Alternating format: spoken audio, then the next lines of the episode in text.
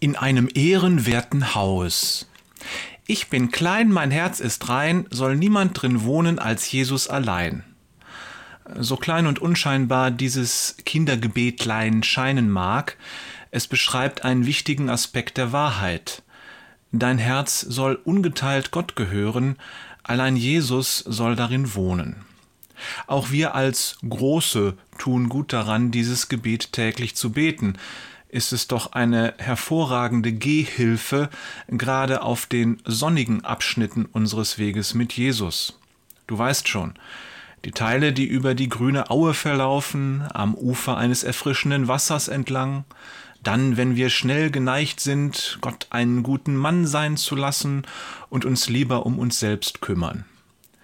Denn machen wir uns nichts vor, wie sieht's oftmals in der Praxis aus?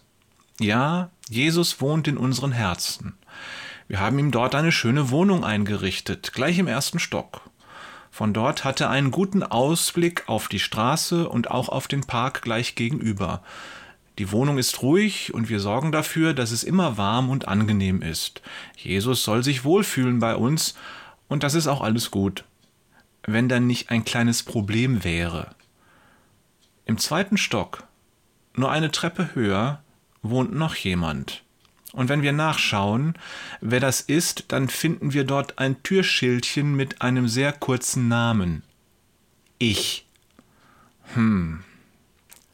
Und damit nicht genug. Das Erdgeschoss ist Gewerbefläche und tatsächlich, wenn wir nachsehen, finden wir dort eine Firma.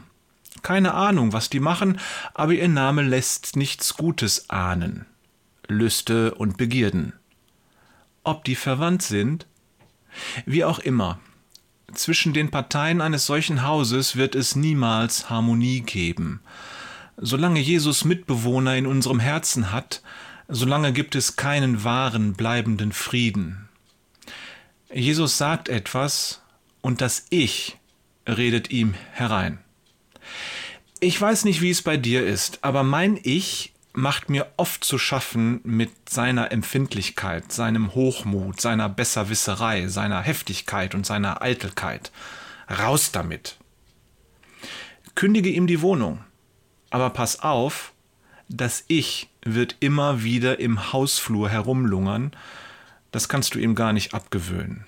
Jag das alte, fette Ich einfach immer wieder hinaus. In deinem Herzenshaus hat es keinen Platz mehr.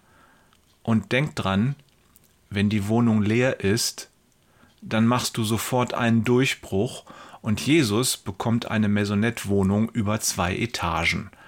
Dauerhaft einziehen wird das Ich bei dir dann nicht mehr. Und was machen wir mit der Firma im Erdgeschoss?